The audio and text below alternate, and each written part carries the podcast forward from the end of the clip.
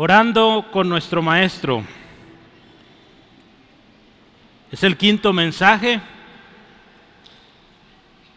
de siete que vamos a ver. Vamos bien, ¿verdad?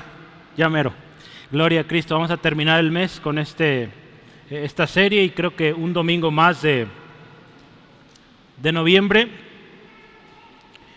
Y hemos estado aprendiendo con el modelo que Jesús dio. En la mañana estábamos hablando de esto y es bien interesante y quisiera que, que lo pensemos un momento y es esto.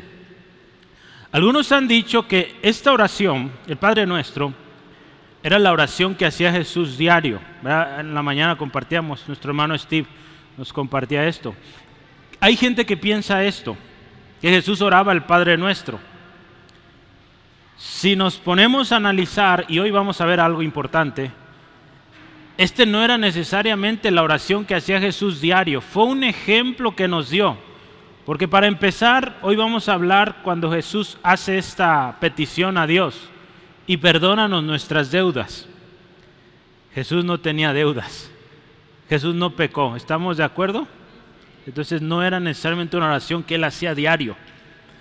Fue una oración que él dijo, cuando oren, oren así. ¿sí? Nos puso, este es un ejemplo, sigan este ejemplo. Pero él, él se hizo parte con nosotros del ejemplo. Porque Él pide Padre nuestro. Es su Padre y también nuestro Padre. Amén. Entonces, qué hermoso saber que nuestro Maestro, nuestro Señor Jesucristo está interesado en que usted y yo aprendamos a orar. Los discípulos decían, Padre, no, no dijeron Padre, dijeron Señor. Señor, enséñanos a orar. Lucas 11.1, veíamos esto. Y Jesús les empieza a explicar, miren, cuando oren, no oren con hipocresía. Jesús después le dice, y cuando ustedes oren, vayan al lugar secreto, a ese cuarto de oración, cierren la puerta y pidan a su Padre. Y ese Padre que los escuchará en lo secreto, dice, los va a recompensar en público. E, e, esto nos habla no de que todas las oraciones que vamos a hacer van a ser ahí en el cuarto encerrados, ¿no? De hecho, el Padre nuestro, si lo vemos, es una oración corporativa o de grupo, porque dice Padre nuestro, ¿verdad? No dice Padre mío. ¿Sí? Por eso se llama Padre nuestro. Entonces, pero Jesús habla de esta intimidad que usted y yo debemos tener con el Padre. ¿Sí? Esa confianza de venir con Dios y decirle, Padre. ¿Cuántos oran a su Padre? Amén. Hágalo, sígalo haciendo. Ore a su Padre. Es su Padre. Jesús después les dice, cuando oren, no, no repitan, no, no hagan vanas repeticiones, ¿verdad? Repetir pues no ayuda mucho. Dios está interesado qué dice tu corazón. ¿sí? Él quiere oír qué tienes, qué sientes. ¿sí? Entonces no repitamos, hermanos. Yo les decía a los hermanos en la mañana, tenemos un privilegio, una bendición preciosa, hermanos, usted y yo aquí en Centro de Fe Angulo. Y le digo usted y yo, porque yo también estoy bendecido por esto, ¿sabe? Y la bendición es esta, que todo un año Dios nos ha hablado de oración, ¿sí? Entonces no tenemos excusa. ¿sí? No podemos decir, ay Señor, no sé orar. Todo un año, te va a decir el Señor, todo un año te enseñé a orar. ¿Dónde estabas? Entonces no tenemos excusa, amén. Todos debemos estar orando. Entonces después Jesús empieza y dice, no hagan como ellos, no sean como los gentiles, como aquellos que repiten y repiten y repiten esperando conteste algún Dios. Gloria a Dios, usted y yo no batallamos en eso, hermanos. Oramos al Padre directo y listo. ¿Sí? Él lo sabe todo. Y él empieza la oración y le dice, Padre nuestro que estás en los cielos. ¿Qué sigue? Santificado sea tu nombre. Venga tu reino. Hágase tu voluntad. Y veíamos la, la semana pasada, el pan nuestro de cada día, dánoslo hoy. ¿Sí? J.C. Riley decía esto, todos somos grandes pecadores, todos somos pecadores culpables a la vista de Dios. Hemos quebrantado su santa ley, hemos transgredido sus preceptos. Por lo tanto, necesitamos su perdón. ¿Cuántos dicen amén? Somos pecadores. Pero necesitamos perdón y si usted y yo venimos a Cristo, Él, por medio de Él, somos perdonados por su sangre preciosa. Hay una condición, hermanos. Vamos a verlo en unos minutos, pero yo quiero darle como una, eh, una especie de preámbulo a lo que vamos a ver en unos minutos. Pero mire, hay una condición, cuando usted y yo venimos delante de Dios y pedimos perdón, la condición es que primero usted y yo tenemos que perdonar al que nos ha ofendido. Porque de lo contrario Dios no nos perdona. Entonces, hermano, hermana, si hemos orado, Dios, perdóname, pero allá en casa hay un asunto que no has resuelto, que no has perdonado al que te ofendió, ¿sabes? Dios no te perdona, no me perdona, si yo no perdono antes. Es tremendo esto, ¿verdad? Hermanos, yo quiero leerle algo y antes de esto quiero que me acompañen su Biblia, Colosenses 3:13. Esto es solo una introducción, estoy dando destellos de lo que vamos a ver a profundidad en unos minutos, pero quiero que vea, eh, Charles Spurgeon, a mí me gusta citarlo mucho, es conocido o fue conocido como el príncipe de los, de los predicadores y dejó mucha enseñanza este, este varón y, y hoy bendicen mucho nuestras iglesias a lo largo y ancho del mundo. Y Colosenses 3:13, él usó este pasaje para una reflexión. La palabra de Dios dice así, soportándonos unos a otros, escucha esto, y perdonándonos unos a otros, si alguno tuviera queja contra otro. De la manera que Cristo os perdonó, así también hacedlo vosotros. Es un mandato, no es una opción. Así como Cristo nos perdonó, así tenemos que perdonar. No es fácil, yo lo sé, pero mire, Charles Spurgeon decía esto. Cuando Pablo eh, instaba o animaba a los hermanos a copiar a Cristo, él dice esto, permítanme señalar que este perdón de aquellos que nos ofenden es gloriosamente ennoblecedor. Hermanos, ¿qué, dice Charles Spurgeon? A veces usaba algunas expresiones un poco eh, no filosóficas, pero un lenguaje interesante, ¿verdad? Para nuestro tiempo. Pero, pero lo que dice este hombre en este enunciado es que el hecho de que usted y yo seamos como Cristo, perdonando al que nos ofende, nos hace más nobles. Nos hace gente, digamos, más bien, más buena delante de Dios. La segunda cosa que él decía, noten que esto de imitar a Cristo es lógicamente apropiado para todos ustedes. Porque si, aplicamos un poquito la lógica en esto, hermanos, usted viene delante de Dios pidiéndole perdón. Quizá usted robó y le pide a Dios perdón porque robó, ¿sí? Pero usted no ha perdonado a aquel que le ofendió, que le lastimó. Entonces, Dios podrá perdonarlo de su robo, pero hay un pecado ahí de falta de perdón, quizá ya hasta de amargura en tu corazón, porque no has perdonado a aquel que te lastimó. Entonces, lógicamente, estamos pensando con lógica, vamos. Usted llega a la presencia de Dios y Dios le pone la lista de sus pecados. Y usted dice, Padre, tú me perdonaste cuando yo robé. Sí, pero nunca me pediste perdón por esa amargura que guardaste en tu corazón, porque no perdonaste. Entonces pecado es pecado, hermanos. ¿sí? La falta de perdón es pecado. ¿sí? Y tenemos que perdonar. Si queremos que Dios nos perdone y queremos estar bien delante de Dios. Lo último que decía para concluir, Charles Spurgeon dice que esta copia de Cristo se sustenta con mayor fuerza en el ejemplo que Él nos dio. ¿Sí? Hermanos, Jesús en la cruz, siendo crucificado, ¿qué le dice al Padre? Al mismo Padre que usted y yo hoy oramos, le dice, Padre, perdónalos porque no saben lo que hacen.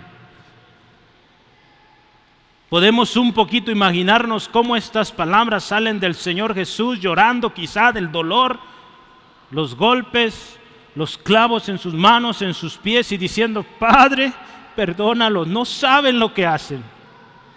Imagínense el corazón de nuestro Señor Jesucristo para decir esas palabras. Hermanos, no podemos decir, Dios perdóname y pensar que seremos perdonados si nosotros no hemos primero perdonado a aquel que nos lastimó, aquella que nos lastimó. Vamos a hablar de otra petición que Jesús hizo junto con sus discípulos hoy con nosotros y nos enseña, es que dice, no nos metas en tentación, líbranos del mal. Jesús, acuérdese, ya lo dije, está enseñando un tipo de oración, un modelo de oración corporativo, eh, algo que podríamos pensar, es una oración que aplica para todos, porque todos ocupamos pan para comer, ¿verdad? Todos, ¿sí? Algunos un poquito más, ¿verdad? Pero todos ocupamos pan, ¿sí? Todos ocupamos que el Señor nos perdone, ¿sí? Todos necesitamos que el Señor nos libre del mal. Es una oración para todos, ¿sí? Y con este preámbulo yo le quiero invitar a orar, ¿le parece? Vamos orando y Dios, háblanos, ¿sí? Ayúdeme y pidamos al Padre que su Espíritu nos enseñe hoy. Padre, gracias. Gracias Dios porque tú estás aquí. Hoy reconocemos que tu gracia es suficiente. Que como lo acabamos de decir, todos somos pecadores. Todos necesitamos de un Salvador. Todos necesitamos de la gracia de un Redentor. Y gloria a Cristo. Jesucristo, tú eres ese Redentor. Gloria al Padre porque enviaste a tu Hijo. Y gloria a ti Espíritu Santo porque hoy nos ministras, nos guías y nos enseñas a través de este modelo de oración cómo orar de tal manera que seamos exitosos en nuestra oración. Te damos gloria en el nombre de Cristo. Amén. Vamos a ir a través del texto Mateo capítulo 6 versículo 12. Y el versículo 12, continuando con la oración, no va a leer todo el pasaje, pero usted ya lo recordará. Y, aquí en el 12 dice, perdón, el, si es el 12, sí dice, y perdónanos nuestras deudas como también nosotros perdonamos a nuestros deudores. Hermanos, si está tomando notas, póngale número uno, todos somos deudores. Todos. Esto es indiscutible, no podemos eh, discutir con Dios y alegar que somos inocentes, todos debemos, todos somos deudores. Yo quiero que vaya conmigo a Romanos capítulo 3, versículo 10 al 18. Es, un texto un poco largo, pero yo quiero que lo, pensemos unos segundos aquí y, escuche atentamente la palabra de Dios. Eh, David está recitando eh, o parafraseando un, salmo. No David, perdón. Pablo. Pablo escribió Romanos, no David. Eh, estaba pensando el que escribió salmos, pero no. Este salmo, de hecho. Pero mire, Romanos 3, 10 eh, al 18 dice, como está escrito, escucha esto, no hay justo ni aun uno. No hay quien entienda, no hay quien busque a Dios. Todos se desviaron, a unas se hicieron inútiles. No hay quien haga lo bueno, no hay ni siquiera uno. Sepulcro abierto es su garganta, con su lengua engañan.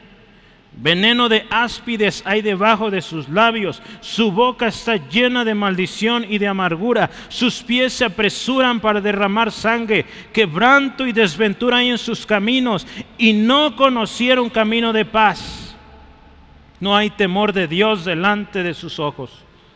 El versículo 23 que dice ahí, conocidísimo esto. Por cuanto todos pecaron y están destituidos de la gloria de Dios. Todos fallamos, todos somos deudores. Nueva traducción viviente y palabra de Dios para todos. Dicen, todos hemos pecado. Hermanos, todos hemos hecho mal, dice traducción lenguaje actual. Recordemos, recordemos esto, estamos orando al Padre. pero también es un Dios soberano al cual le dijimos las semanas pasadas, santificado sea tu nombre, Él es justo y ante su presencia nosotros tenemos que reconocer que Él es santo y nosotros pecadores y que necesitamos de su perdón. ¿Sí, amén? Es lo único que podemos hacer delante de su presencia. Un día Isaías se presenta eh, esta visión a él y él ve la gloria de Dios y lo único que este hombre pudo decir fue, ay de mí, que soy de labios inmundos. ¿Sí? Así que cuando alguien nos dice que estuvo en la presencia de Dios y vive una vida en pecado, vive una vida desordenada, lo que sucedió es que se emocionó, no fue la presencia de Dios. Porque la presencia de Dios causa, algo muy distinto. Causa que nos quebrantemos, hermanos, que nos dobleguemos ante Él.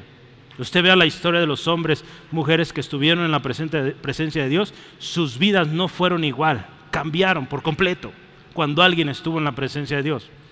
Hoy nos quieren vender una presencia de Dios barata, que no es. ¿Sí? Es emociones. Y yo le animo, usted y yo podemos entrar a esa presencia, a la presencia de Dios, porque es nuestro Padre. ¿Sí? Pero hay que venir con un corazón humilde, pidiendo perdón primero. ¿Sí? Por algo lo pone Jesús acá en, la en, este modelo de oración. Perdónanos. Juan Calvino decía, al llamar nosotros deudas a nuestros pecados, ¿verdad? Porque dice aquí Reina Valera, ¿verdad? Y perdónanos nuestras deudas. Esto indica que debemos, que debemos, que tenemos una deuda y que debemos pagar. No sería imposible, de hecho es imposible pagar esta deuda si no hubiera sido, eh, si no hubiera sido por un mediador que fue Jesucristo. Esa deuda que tenemos es impagable, hermanos, por nosotros, pero Cristo la pagó. Su sangre cubrió esa deuda, hermanos. La deuda es impagable por nosotros mismos y es por eso que necesitamos la sangre de Cristo para que seamos limpios por completo. Jesucristo es el único medio su sangre es el único medio por el cual usted y yo podemos ser limpios por completo. Hay un texto que yo quisiera leamos y, es conocido también, Primera de Juan, capítulo 1, versículos 6 al 7. Primera de Juan 1, 6 al 7. La palabra del Señor dice así, si decimos, escuche, que tenemos comunión con Él, o podemos decirlo de otra manera, si decimos que estamos en la presencia de Dios, que experimentamos la presencia de Dios, y escuche esto, y andamos en tinieblas, ¿qué dice? Mentimos y no practicamos la verdad. Pero si andamos en luz, como Él está en luz, tenemos comunión los unos con los otros y la sangre de Jesucristo, su Hijo, nos limpia de todo pecado. Este texto es fundamental, hermanos. Vea, si usted y yo decimos, yo he estado en la presencia de Dios y vivo en la presencia de Dios, pero anda en mentiras, anda en pecado, anda en oscuridad, dice, y en tinieblas, es un mentiroso, ¿sí? Una mentirosa. No practica la verdad. Pero de lo contrario, si andamos en luz, se va a notar porque se va a llevar bien con los demás. Aquí dice, fíjese, si, practicamos la luz o andamos en luz, dice, como Él está en luz, tenemos comunión unos con los otros. Cuando alguien ha estado en la presencia de Dios, se nota en sus relaciones con los demás. ¿Sí? Entonces vea, a la luz de la palabra, ¿verdad? Yo estoy llevando a la palabra, ¿sí? ¿Qué dice? ¿Qué significa estar en la presencia de Dios? Hermanos, ya vimos número uno, todos somos deudores, ¿verdad? Número dos, necesitamos pedir perdón. Si debemos, no vamos a poder pagar. Pero si pedimos perdón, la sangre de Cristo que pagó por nuestra redención será a nuestro favor y somos perdonados. La deuda se cancela. ¿Sí? Hermanos, porque si no pedimos perdón, es inevitable. Las consecuencias, tanto terrenales como eternas, vendrán. ¿Sí? En Salmos 32, versículos 5 y en adelante, eh, eh, David está orando, hermanos, y él dice, eh, o relata su historia y dice que mientras él guardaba, mientras él no confesaba su, su pecado, dice, sus huesos estaban afectando, envejeciendo. ¿Sí? Voy a leerlo, 32, 5, dice, mi pecado te declararé de hecho, no, lo voy a leer antes. Mire, desde el versículo 3, voy a leer un poquito antes. Vea, 32, 3 de Salmos. Dice, mientras callé, dice, se envejecieron mis huesos en mi gemir todo el día. ¿Sí?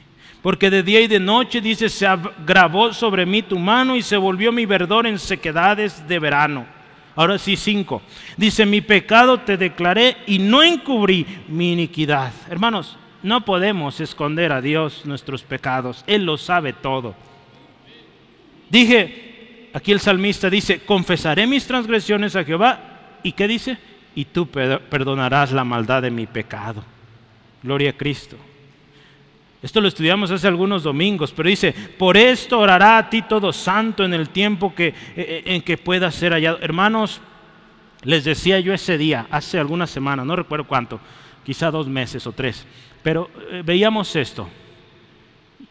Y si está anotando, puede anotarlo. Es de santos arrepentirse y pedir perdón. Es de santos. ¿Cuántos santos hay aquí? Que se arrepienten y piden perdón a Dios. ¿Sí, amén? Es de santos, hermanos.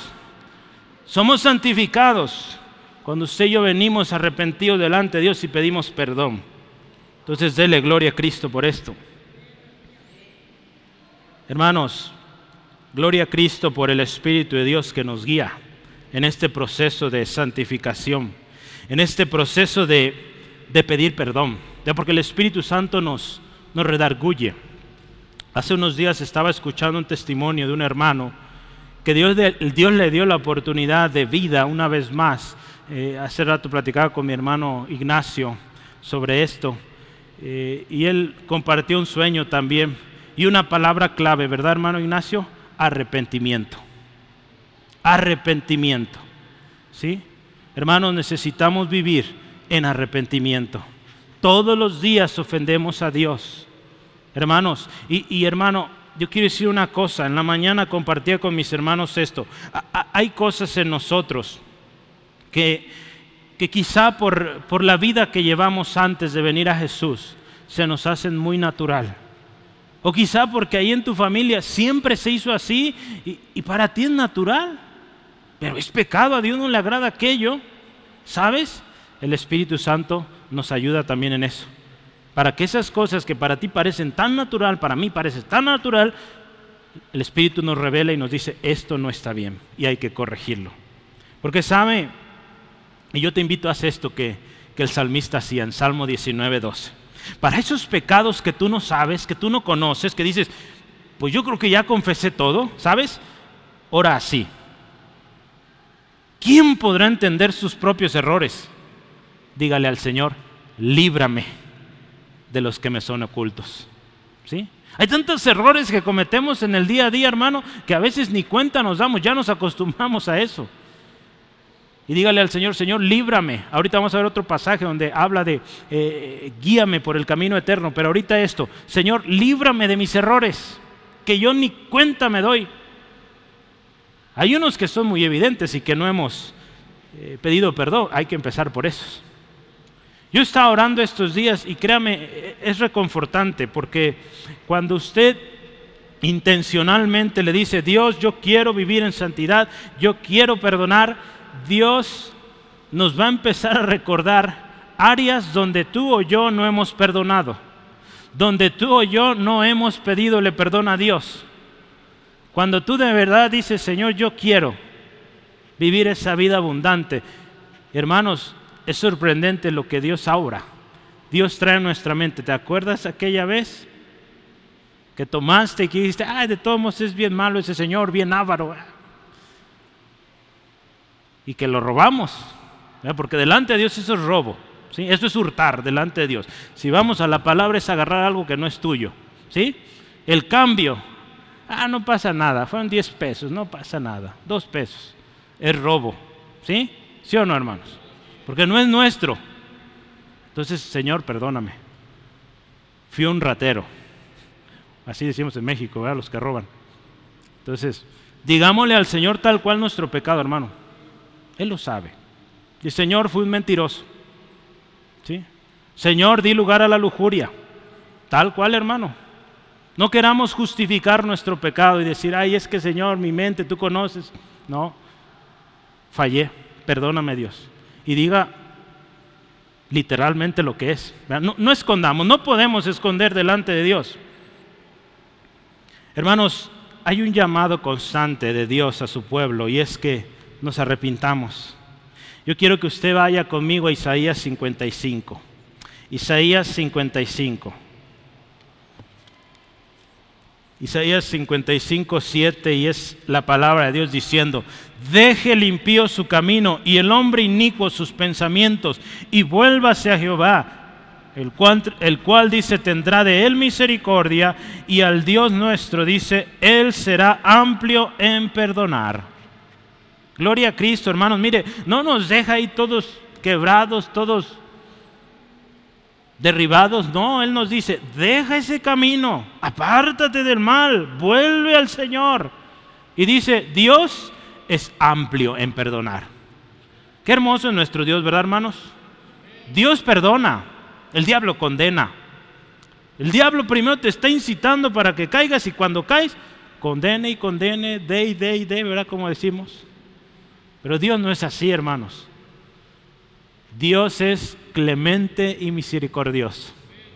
Lento para la ira, grande en misericordia. ¿Sí? Por eso hay que volver, hermanos, y decirle, Señor, fallé y en esto, esto y esto. Y lo que no sé, pues revélame y me arrepiento. Y Él nos perdona. Hay un llamado constante. No podemos ocultar el pecado y pensar que vamos a prosperar, hermanos. Y peor aún, hermanos, si decimos que no hemos pecado o que todo eh, está bien, hermanos, eso es terrible. Decir que yo no fallo, que yo estoy bien, que yo no he ofendido a nadie, que yo me la llevo bien con todos, eso no está bien. ¿Qué dice la palabra en 1 Juan 1.10? Si decimos que no hemos pecado, le hacemos a Él mentiroso y su palabra no está en nosotros. Vean lo, lo horrible que es decir yo estoy bien, yo no le debo nada a nadie. ¿Qué estamos haciendo con eso? estamos diciendo a Dios mentiroso. Es, horrible, hermanos, es terrible esto. Decir que no hemos pecado, todos hemos pecado. Todos, acuérdense, ya dijimos, somos deudores.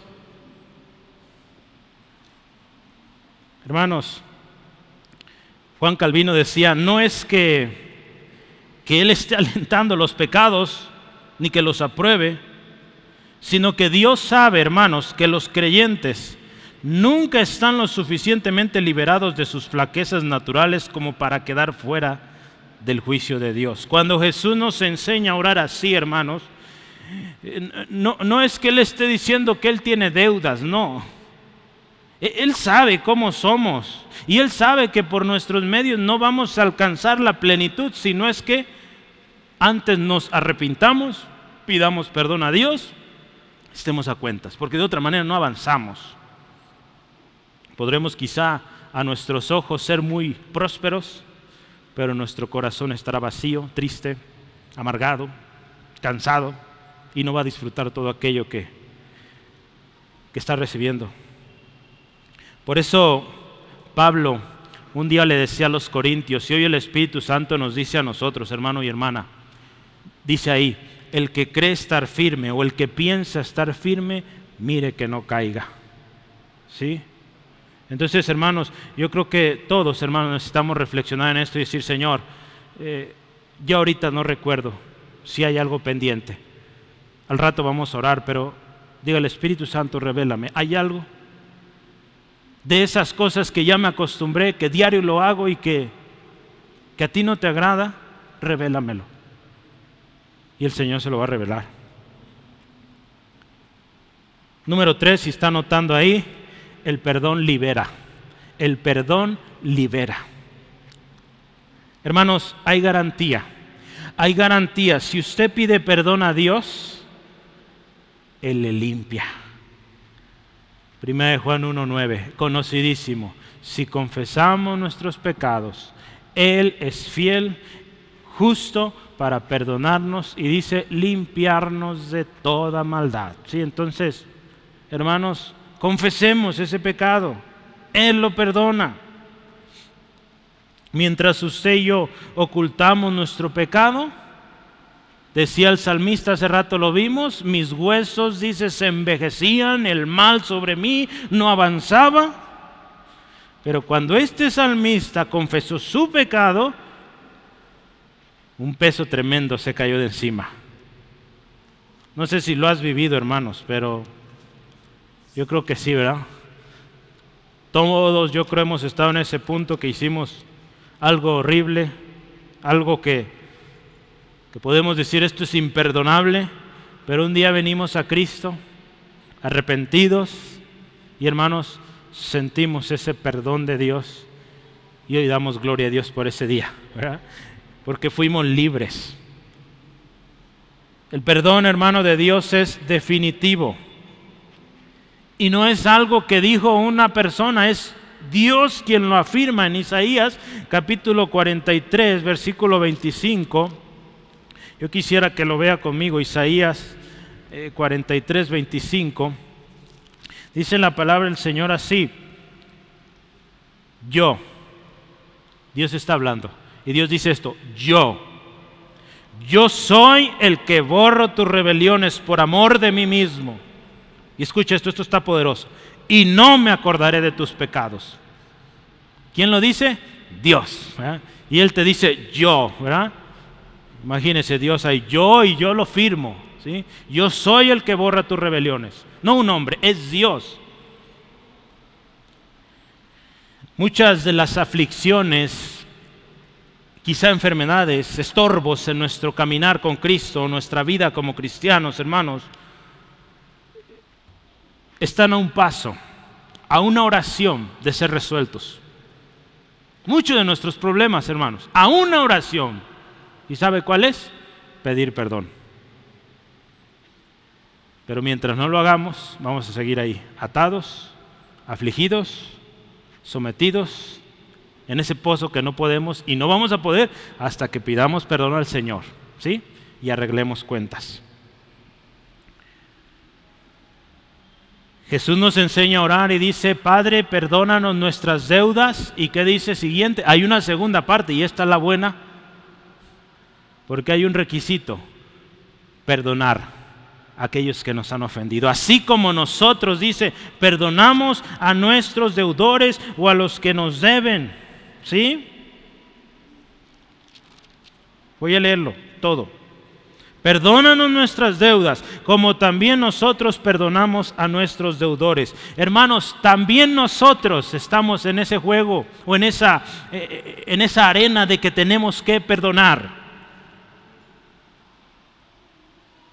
Cuando Jesús está usando este lenguaje y me llama mucho la atención, les decía a los hermanos en la mañana, cuando estuve en la escuela batallaba con el español o con la materia de español porque a veces los profes eran muy exigentes y, uno pues como todo estudiante no nos gusta hacer tareas pero me costaba mucho la gramática y todo eso y hoy que, que me pongo a estudiar la palabra vaya que sirve mucho la gramática cómo se construyen los enunciados, el verbo y que esto y que aquello. ¿Se acuerdan de esas clases?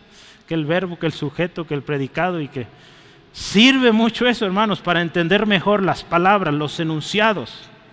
Pero Jesús dice, también nosotros. No dice también vosotros o también ustedes, no, Él se incluye en la oración, dice, también nosotros perdonamos. Se trata de algo que, que Jesús también está ahí mismo involucrado en perdonar a otros.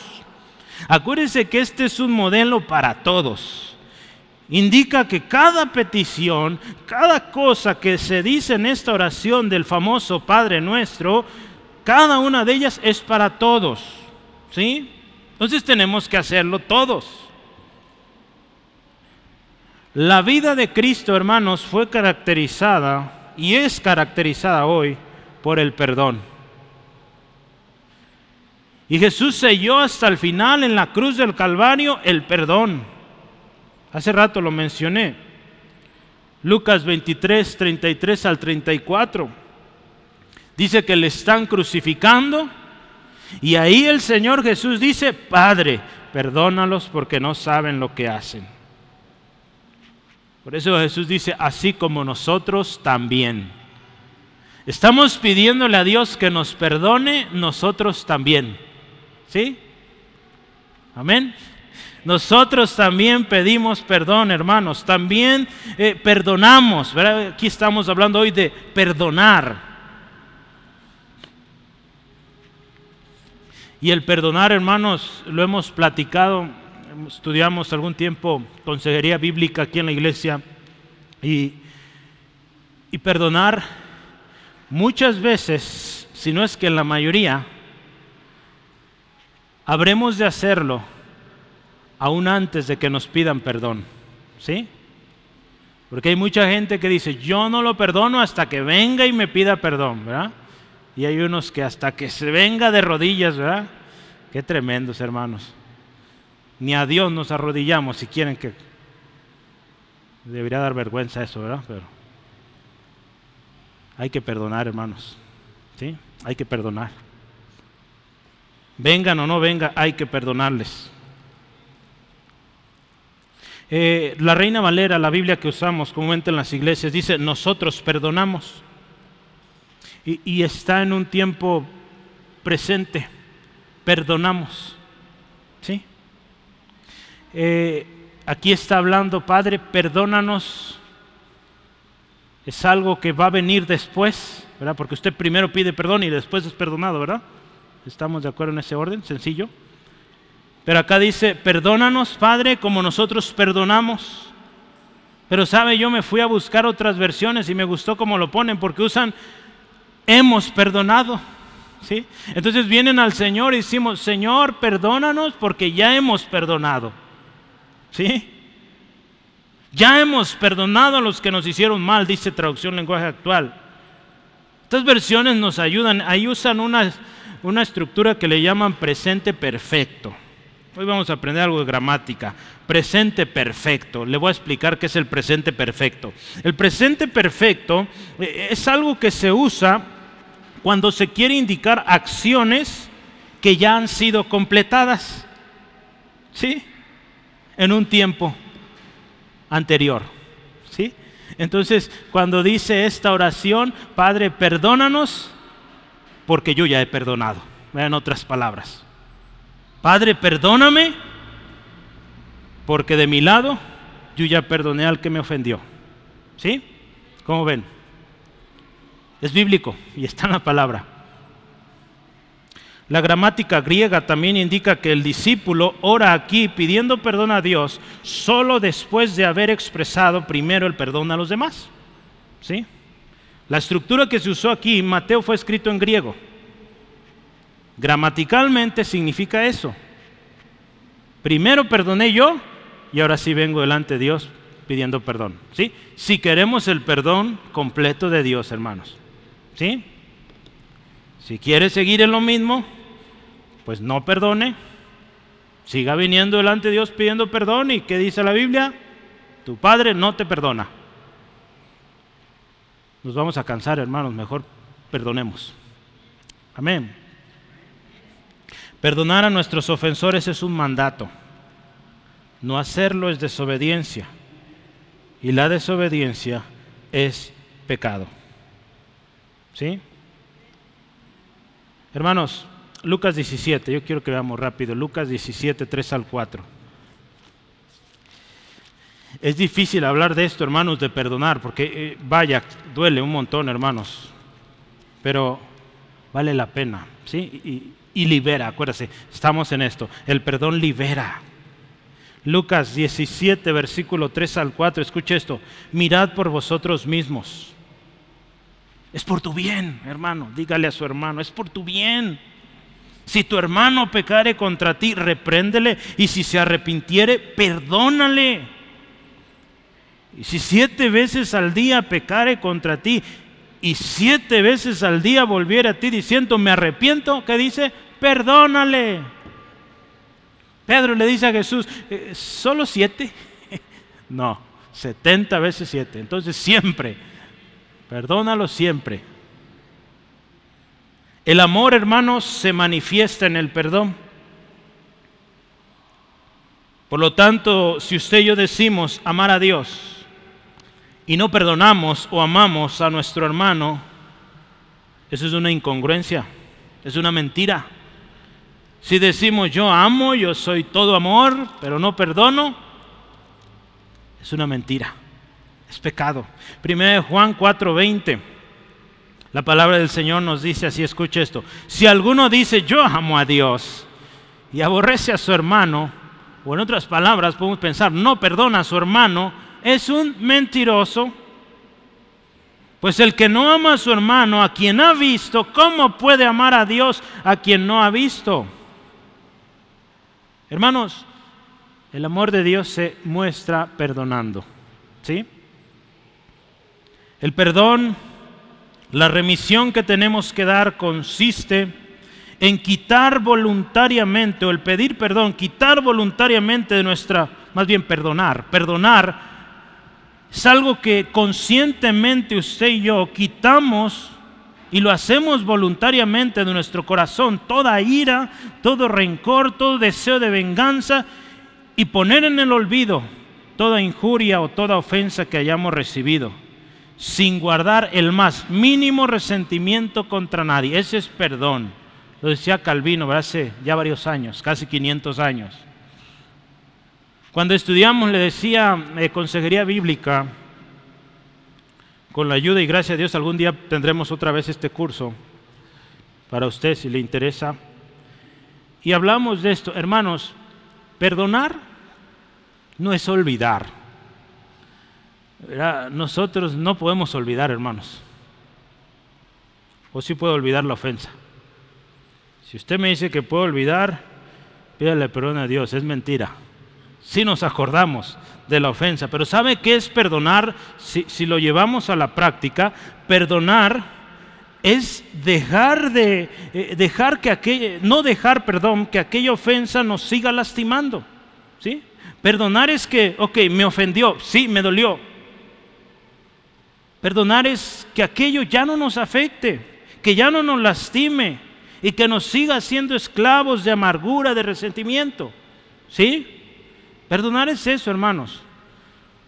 Porque crea, eh, quizá olvidemos por un momento y, quizá dejemos de ver a esa persona y podríamos decir, pues sí, se le olvidó, pero de repente aparece, te vas a acordar. ¿Sí?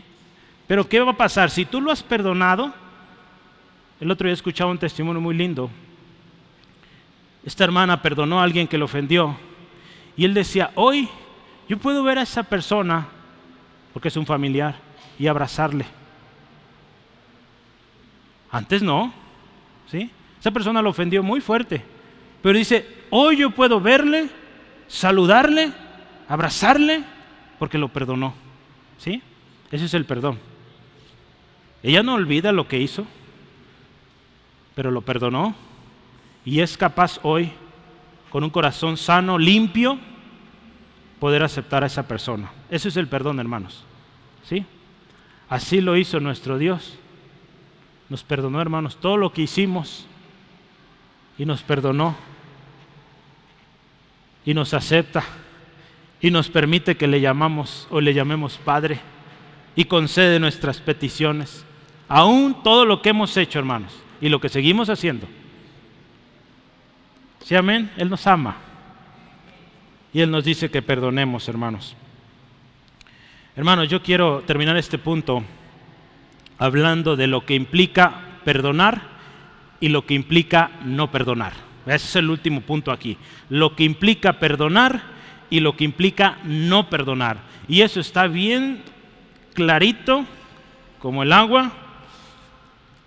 Mateo 6, 14 al 15. Lo voy a leer para usted. Usted me dice si está claro. Porque si perdonáis a los hombres sus ofensas, os perdonará también a vosotros vuestro Padre Celestial. Fácil, ¿verdad? Si perdonamos al que nos ofende, Dios nuestro Padre nos perdona. Gloria a Dios. 15. Mas si no perdonáis a los hombres sus ofensas, escuche esto, tampoco vuestro Padre os perdonará vuestras ofensas. Punto. Y ahí se acabó. Ya empieza otro tema. Entonces, con Dios no hay verdades a medias. Si Él dice, si tú no perdonas, yo no te perdono. Si tú perdonas, yo te perdono. Punto. Yo creo que hay que perdonar, ¿verdad? Nos conviene. Decía un hermano, por lógica, nos conviene. Jesús habló mucho del perdón, de un perdón con el corazón, hermanos. No importando la cantidad o, la grandeza de la ofensa. Yo sé, hermanos, yo he experimentado cosas, ofensas. Quizá usted, en muchos de sus casos, han experimentado, experimentado ofensas mucho más grandes que las mías. ¿Sí? Pero hermanos, pensemos en Cristo. La ofensa que Él recibió. Los gritos, las malas palabras, los golpes, bofetadas, cosas horribles. Y Él podía decir, Padre, perdónalos, porque Él ya antes los había perdonado. ¿Sí?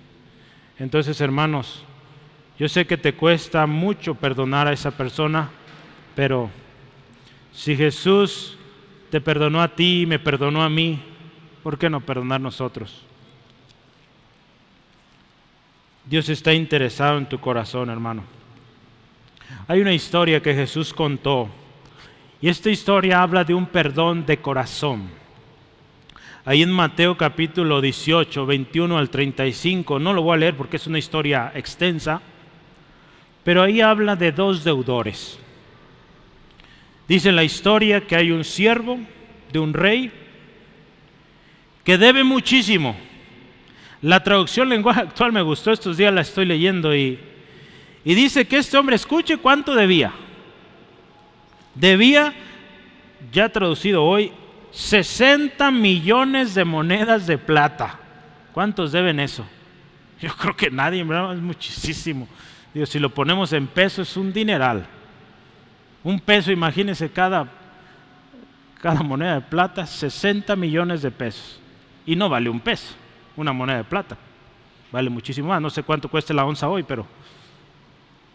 Una cantidad ridícula, hermano. Impagable.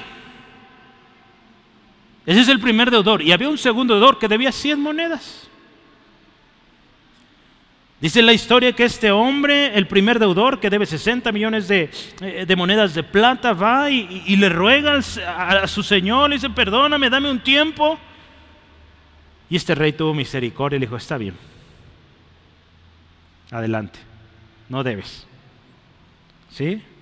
Mire, yo quiero leer algunos textos porque quiero que vea lo que significa un verdadero perdón. Versículo 21 y 22, quiero que lo lea conmigo. 18, 21 y 22 de Mateo. Dice, entonces se le acercó Pedro y le dijo al Señor, ¿cuántas veces perdonaré a mi hermano que peque contra mí? ¿Hasta siete?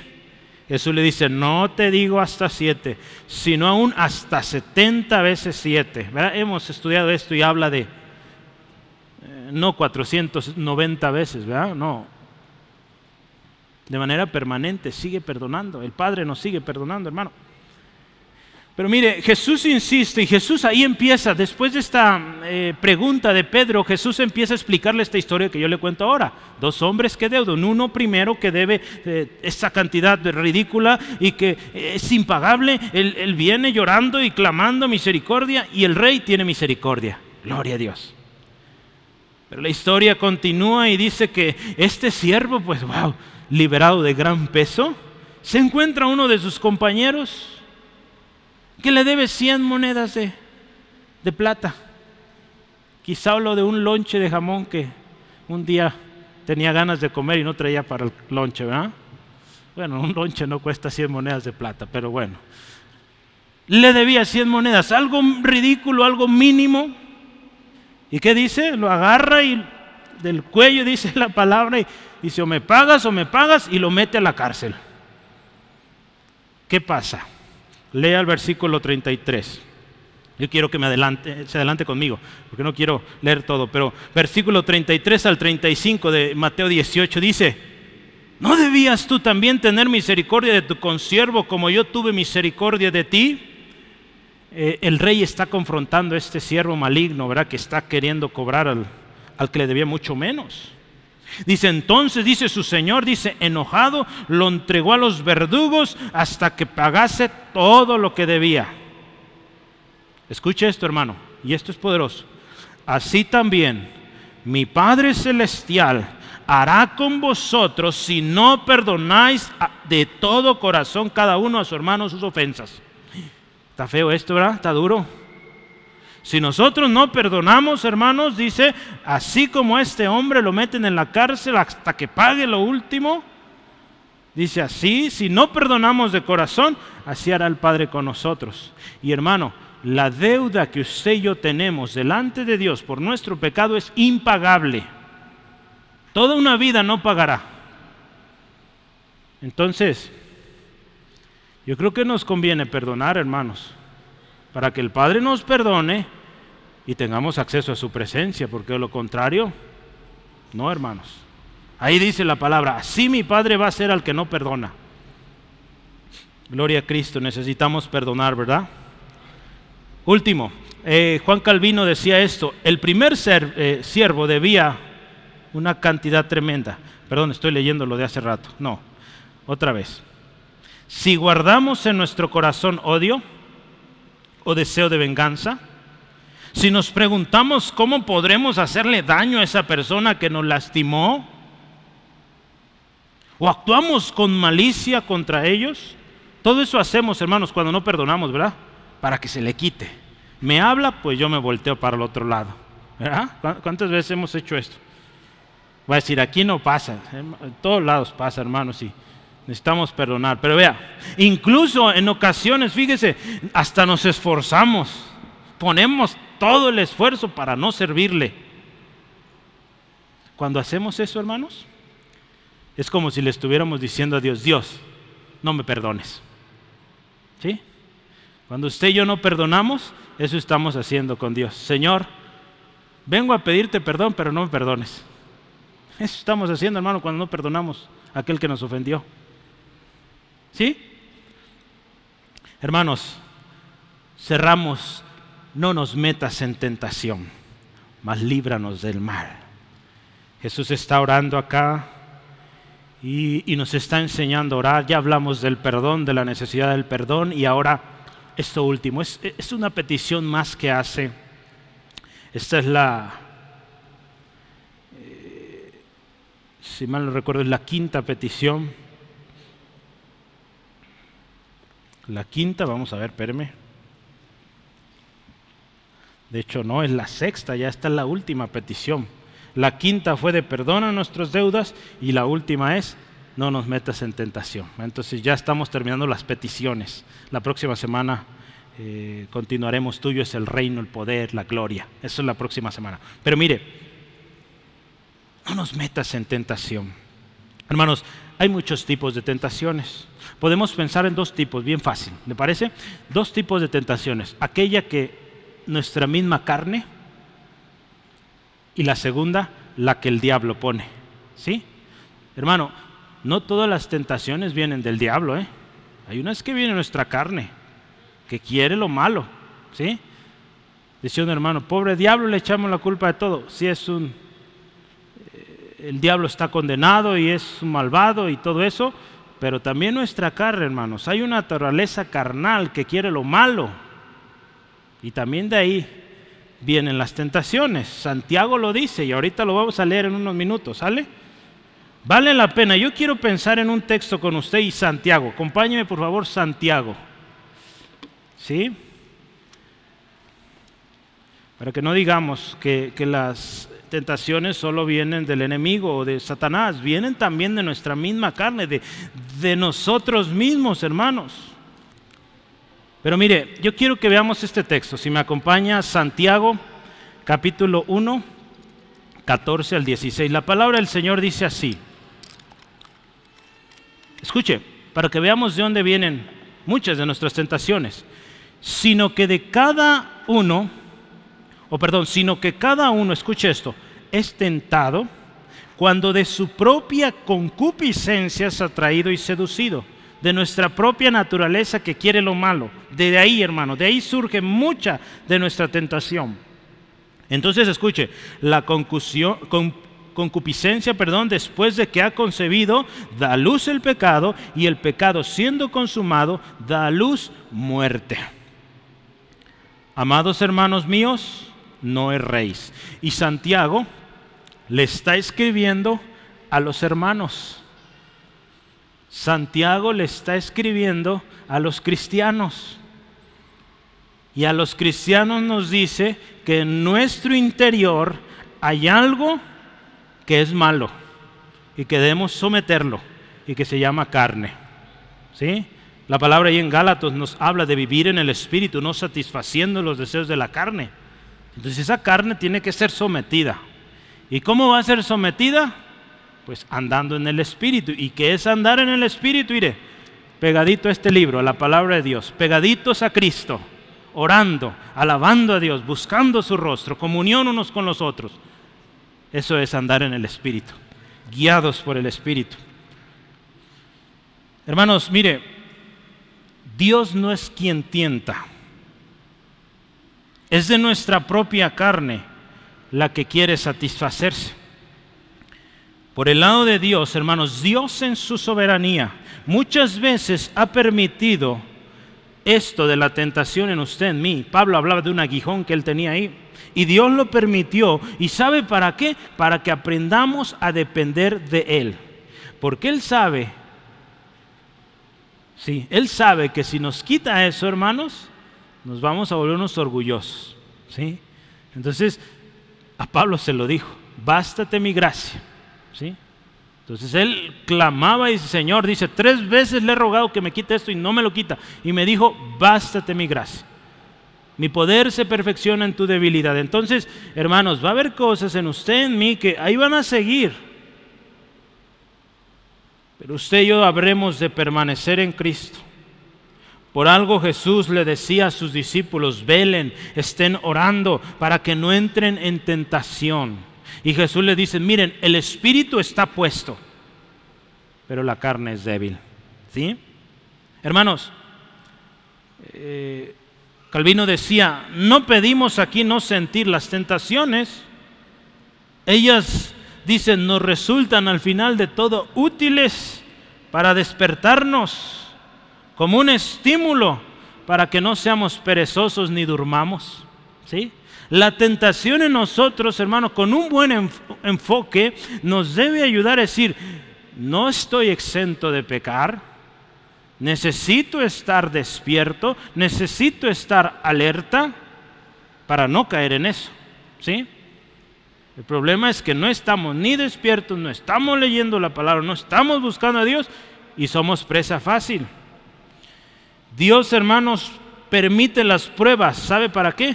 Para formarnos, para perfeccionarnos.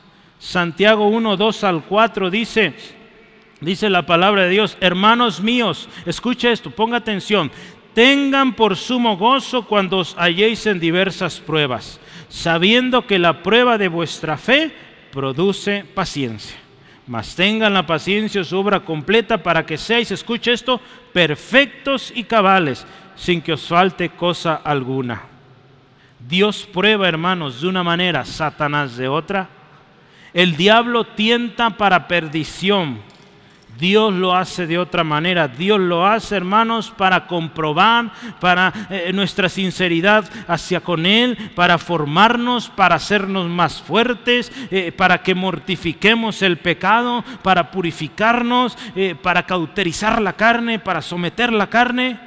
Para eso lo permite Dios, las pruebas, las dificultades, para que de ahí salgamos más fuertes. Entonces, eh, cuando Jesús nos enseña a orar así, Señor, no nos metas en tentación, no es que Dios te está dando tentación, no. Acuérdese de dónde vienen principalmente, de nuestra misma carne y del enemigo. ¿sí? De ahí vienen las tentaciones. Dios en su soberanía las permite. ¿sí? Él no te envía tentaciones, Él te prueba, es algo distinto. ¿Sí? Hermanos, Aquí la oración termina, líbranos del mal. Hermanos, cuando caemos en la tentación, caemos en mal. Y aquí Jesús en otra versión dice, rescátanos del maligno, líbranos del poder del diablo. Hermanos, al final usted y yo seremos librados del mal cuando hemos dependido completamente de Dios. Hay que estar alertas, firmes en el Señor, hermanos. Y sabe, cuando usted y yo estamos firmes, permaneciendo en Cristo, eh, vamos a vencer. Tenemos promesas de Dios. ¿Sabe, hermanos? Eh, a veces, hermano, es que hermano, y usan la Biblia de manera irresponsable, de manera, pues mal, hermanos, porque dice, ay, hermano, es que la carne es débil. Para justificar su pecado, su, ofensa delante de Dios. Y hermanos, ¿sabe? No tenemos excusa. ¿Sí? Todos hemos caído en alguna tentación. Pero sabe, no hay excusa porque la palabra dice esto. Escuche con atención. 1 Corintios 10, 12 al 13. Escuche. Escuche atento. Así que el que piensa estar firme, mire que no caiga. Ya lo leíamos hace rato. Pero escuche lo siguiente. No os ha sobrevenido ninguna tentación que no sea humana. Escuche esto. Pero fiel es Dios, que no, no, os dejará ser tentado más de lo que podéis resistir, sino que también dice dará juntamente con la tentación la salida para que podáis soportar. Entonces, hermanos, si la tentación viene a tu vida, Dios ha, provisto la salida. De ti, de mí, depende si tomamos esa salida o si caemos en la tentación. Ahí nosotros decidimos. Si hemos aprendido a someter la carne, viviendo en el Espíritu, vamos a tomar la salida que Dios ha puesto.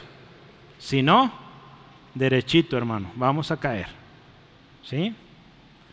Jesús, hermanos, no prometió una vida sin tentaciones, sin aflicciones, sin dolor. No, eso no lo prometió Él. Pero Él sí deja claro algo. Yo vencí. Él te dice, en el mundo tendréis aflicción, pero confiar. Yo he vencido. Él ya venció. Entonces, en su victoria, usted y yo somos victoriosos. Aleluya. Amén. Yo quiero terminar leyendo la conclusión, ¿verdad? Estas tres últimas peticiones que hoy meditamos, hoy meditamos dos, la semana pasada fue el pan diario, son cosas en las cuales usted y yo nos encomendamos a Dios. Todos necesitamos pan, todos necesitamos perdón de Dios, todos necesitamos ser librados del mal. Amén. Entonces son cosas comunes, son tres peticiones necesarias todos necesitamos pedir perdón, todos somos deudores, todos por lo tanto tenemos que perdonar primero para ser perdonados. Hermanos, perdonar a, otros nuestras ofensas representará el perdón de Dios. Si no perdonamos, Él no nos perdona. Yo quiero preguntarte, ¿qué decides hoy? ¿Vas a perdonar?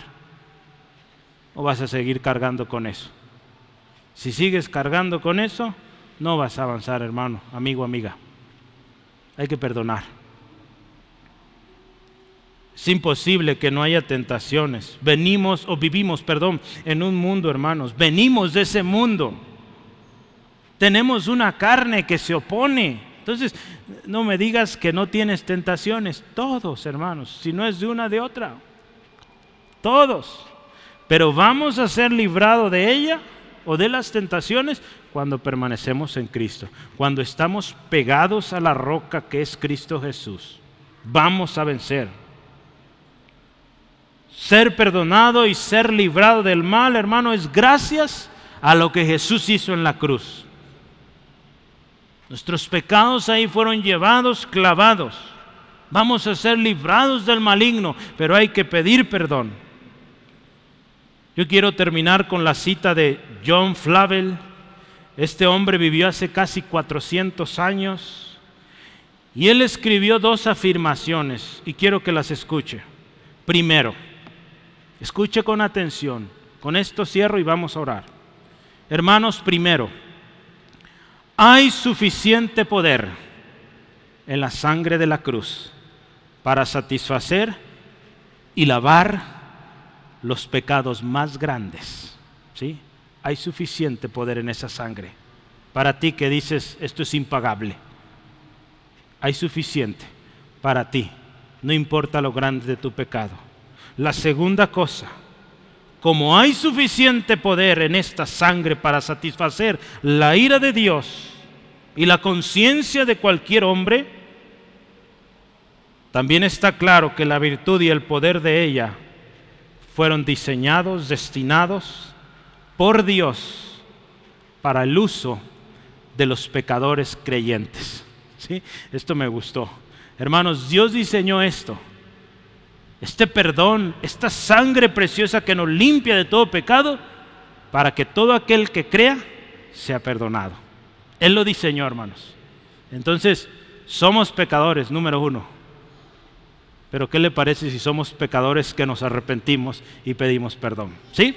Vamos orando, ¿les parece, hermanos? Ahí donde está, cierre sus ojos y demos gracias a Dios.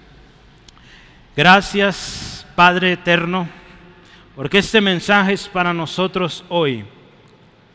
Todos en algún momento de nuestra vida hemos sido ofendidos, hemos sido lastimados de diversas maneras Estoy seguro que aquí hay mucha gente que ha sido lastimada mucho mayor que lo que yo he experimentado. Y Señor, todos aquí hemos pecado. Y todos aquí queremos que nos perdones. Venimos día tras día pidiendo perdón. Hoy nos enseñas que hay algo que primero tenemos que hacer. Y es perdonar a nuestros deudores. Yo le invito, hermano, hoy ahí donde está. Es una decisión. El perdón también es una decisión que usted y yo tomamos. Y decimos, yo decido perdonar a aquel que me lastimó, aquella que me ofendió. Y recuerde que perdonar es poder volver a ver a esa persona sin resentimiento, sin odio, sin rabia, sin esa actitud de eh, desconocimiento o de ignorarle. No, perdonar es verle como una persona y verle como una persona por la cual Cristo Jesús murió en la cruz del Calvario y que necesita de un Salvador. Señor, hoy ruego, danos un corazón como el tuyo, Jesucristo, para perdonar siendo crucificado, lacerado, lastimado de manera horrible. Tú dijiste estas palabras, Padre, perdónalos porque no saben lo que hacen. Hoy, Señor, decidimos perdonar. Y Señor, pedido hoy por mi hermano, mi hermana, que le es difícil perdonar, que hoy tome esta decisión para que de ahora en adelante viva para ti y viva la vida plena que tú tienes para nosotros. Y lo más hermoso, que vivamos perdonados. Señor, oramos también, como nos enseñó nuestro Maestro y Señor Jesucristo, no nos metas en tentación, líbranos del mal. Sabemos que las tentaciones no vienen de ti, vienen de nuestra carne, del mismo enemigo, quizá de este mundo, lo que ofrece pero hoy oramos, Dios, líbranos. Que esa salida sea evidente y que nosotros seamos obedientes para correr a la salida que tú provees y no caer en esa tentación que traerá mucho mal, mucho daño. Gracias Dios por tu perdón. Gracias por librarnos del mal. Yo quisiera por último referirme a usted el perdón también es para usted. La palabra de Dios dice que a todos los que recibieron a Jesús, a los que creen en el nombre de Jesús, les dio el derecho de ser hijos de Dios.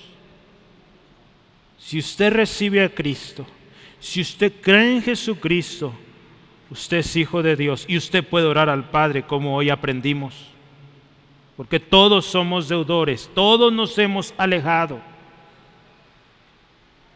El perdón lo obtenemos cuando confesamos nuestros pecados. No a un hombre, a Dios. Y yo quiero invitarlo que lo haga hoy. Quizá no entiendes por qué estás pasando todo esto.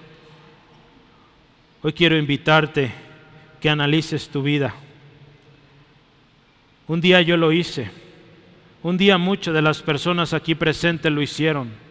Estaban perdidos, muchos en vicios, en deudas, en situaciones horribles.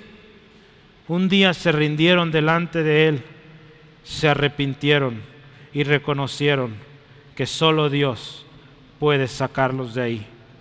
Yo te invito, dile a Jesús hoy, que sea tu Señor, tu Salvador.